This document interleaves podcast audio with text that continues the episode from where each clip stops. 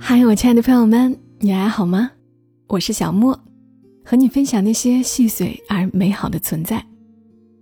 我关注过一个视频号，是一个老爷爷和老奶奶，他们住在山上。老爷爷动手能力很强，审美也非常好。他家有一个非常完美的厨房，宽敞、亮堂、干净，传统和现代结合。既保留了乡间的柴火灶，也有很多现代化的设备。老爷爷喜欢插花，山间野草、树枝、不知名的野果子，都能够被他修剪一番，插入瓶中，成为颇有艺术感的装饰。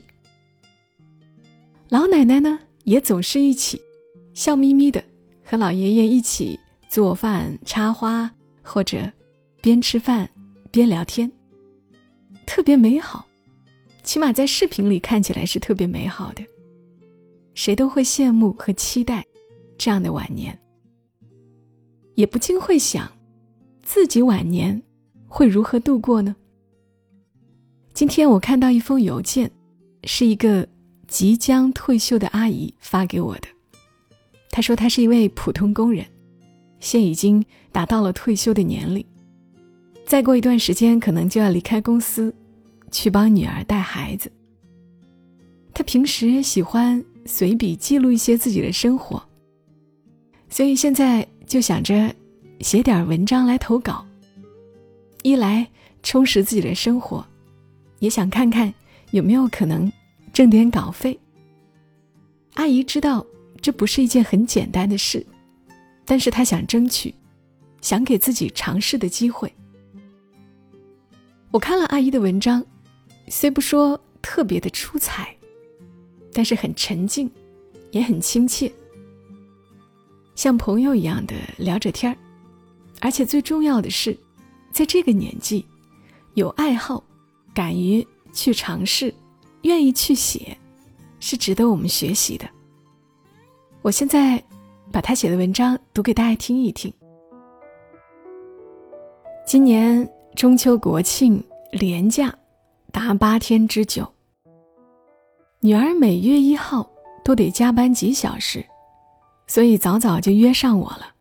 她说：“妈，今年中秋国庆我们就不回去了，你和爸来我们这儿吧，我带你们去溜达溜达。从这儿去上海也挺方便的，高铁半小时就可以了。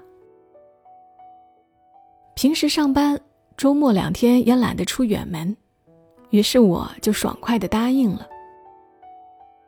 女儿提前一周就买了九月三十去上海的高铁票，后来因为亲戚家九月三十有事，劝说后女儿同意改变计划，退了票。临近节日，高铁票紧张，幸好还是买到了两张十月二号的票。老公没有法定假日，舍不得请假，女婿家里有事儿也去不了，刚好我和姑娘两个人一人一张。十月一号我们赶到苏州，十月二号早上，我们地铁加高铁，大约一小时就从苏州到了上海东方明珠。天气不错，风轻云淡，不冷不热。那时人不算很多。也不少，人们三五成群，喜气洋洋，一派节日气象。因为票改签，没有约到旋转餐厅的票，没到东方明珠塔上，去了附近的天桥。在天桥上边走边看，拍拍照，向远方眺望眺望，不知不觉就中午了。然后在天桥旁正大广场坐下来。两个人商量了一下，最后选定一个泰国风味的，叫花谷兰泰的餐厅。跟着导航，在一个拐角处找到了餐厅，客服很热情，坐下后立即上了茶水，还送了一盘油炸的薯片。我们选了几个味道不是很浓的菜。过了片刻，开始上菜，我们边吃边聊。品味着每道菜的滋味儿蛮爽口的，比想象的好吃多了。吃完，我们又稍稍坐了片刻，才起身离开。到门口又拍了张店面照。我们边走边评价这顿饭，环境蛮好，味道不错。聊着聊着，七拐八弯，走到快出口了，我无意问了一句：“今天这顿饭多少钱啊？”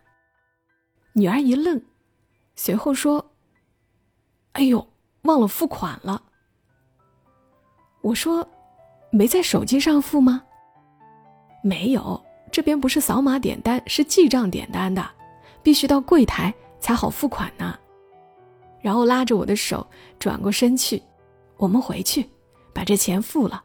我们要做诚信的人。”我调侃道：“免费的午餐不要啦。”他坚定地说：“不要，做人要诚信。”望着女儿那坚定的眼神，我心里涌起一股暖流，觉得美滋滋的。然后我们手挽手走回了花谷兰泰。当女儿说明来意，接待员满脸笑容的鞠躬致谢：“你们真好，谢谢你们。”女儿说：“不用谢。”是我们忘了付款。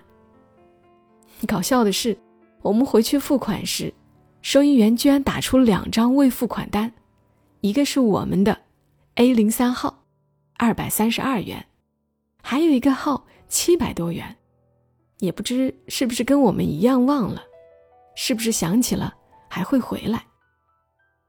回来的路上，我跟女儿笑言：“天下没有免费的午餐，是谁说的？”这不是有吗？只不过我们拒绝了，另外一帮人不知道是否享用呢。女儿说：“应该没有人故意逃单吧？但是这记账点单还确实容易忘。是呀，餐厅也应该反省一下，之前是否出现过这情况，还是今天第一次出现？无论如何，我认为他们应该改变一下管理模式，规避忘付款的现象。”把记账点单改为扫码点单，付款后出菜。如果顾客对菜品质量问题有反馈，可以沟通解决，或者考虑其他方案。不然，这种免费的午餐真会出现，多多少少对于餐厅来说也是一种损失吧。于顾客方面，有时可能也算是有点麻烦。就拿另一个顾客来说，如果是因为当时没有想起。回去了之后再想起，特意去一趟上海付款，也就未必了。下午我们去了外滩，第二天又去了苏州两个景点，第三天去了超市、菜市场。在苏州来来去去，都是女儿驾车。几天的出行，我为女儿的成长感到欣慰。这几年，他不仅学会了工作，学会了开车。做饭，最主要的是学会了做人，懂得感恩，懂得诚信是做人的根本，不祈求天上掉馅儿饼。好了，文字读到了这里。其实从这件小事上，我感受到的不仅仅是诚信啊，我觉得更多的是善良。餐厅经营者。也很不容易。如果有跑单了的，大概负责那一桌的服务员或者收银员也会要承担责任。赚这一点便宜，其实是建立在他人的损失上的。世间所有的免费，不过是他人在付费而已。说到免费这事儿，有一天我在付费专辑，我的另一张。默默到来，三百个普通人的真实故事。那张专辑下面，看到了一条评论，内容是这样的：听了好几年都是免费的，现在要钱才能听。其实这张专辑一直都是付费专辑，但我也大概能揣测一下这种心理哈，就是要不是我们来听，你有这播放量吗？你能有今天吗？我们都不听的话，你就啥也不是。可是，咱换个角度说哈，听的时候，不说有收获吧，也算是一种陪伴，对吧？咱没有功劳，也有苦劳的吧。很多时候，大家也会建议我去读一读谁谁谁的故事，哪儿有好文章。这不是我看中的哪篇文章，哪篇文章就能读的。没有能够联系上作者，没有作者的同意，我读起来不太安心，因为这是别人的劳动成果。所以找内容、联系作者是要花大量精力的。我现在那些所有付费节目，它都不单单是我的节目，也是文字版权方和喜马拉雅平台的节目。作者把文字交给我，做成付费节目。当然也是希望有收益的呀，平台更是要有收益才能够继续下去的呀。我以为这样的道理，所有人都是懂的，所以也就不解释。这是忍不住被提醒了，才这样说一说。我知道线下大家都不太容易，很多东西你会发现都要交钱了，呃，甚至越来越贵。我们想要看个。电视剧想要看个电影，你会发现一个月要好几十块钱。然后我们用一个共享的伞，我上次去用的时候发现，哇，一个小时要四块钱，充电宝什么的都挺贵了。所以你会觉得钱特别不经花。那我的想法就是，如果你已经是 VIP 用户了，因为你很有可能在同时听别的付费音频，尤其是有一些小朋友要听的内容。它是真的要付费的。那如果你已经是 VIP 用户了，那么我也真诚的邀请你，有时间的时候可以听一听小莫的另外几张专辑，有三百个普通人的真实故事、打工人纪实、中国外卖、我的孤单你永远都不懂。故事里都有别人的人生，对世界多一点了解，会多一些宽容和理解。当然我知道还有很多很好的听友。他就是想支持我，然后因为我的节目，然后充了 VIP。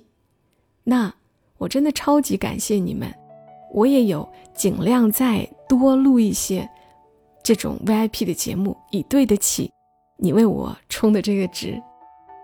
那如果你觉得充一个 VIP 已经会给你的经济带来压力了，你可以搜“默默到来”，讲个故事给你听。这张专辑，这张专辑绝大部分内容都是免费的。只偶尔会插几条付费的内容或者广告。好啦，我是小莫，谢谢你听到我，祝你今晚好梦。小莫在深圳，和你说晚安。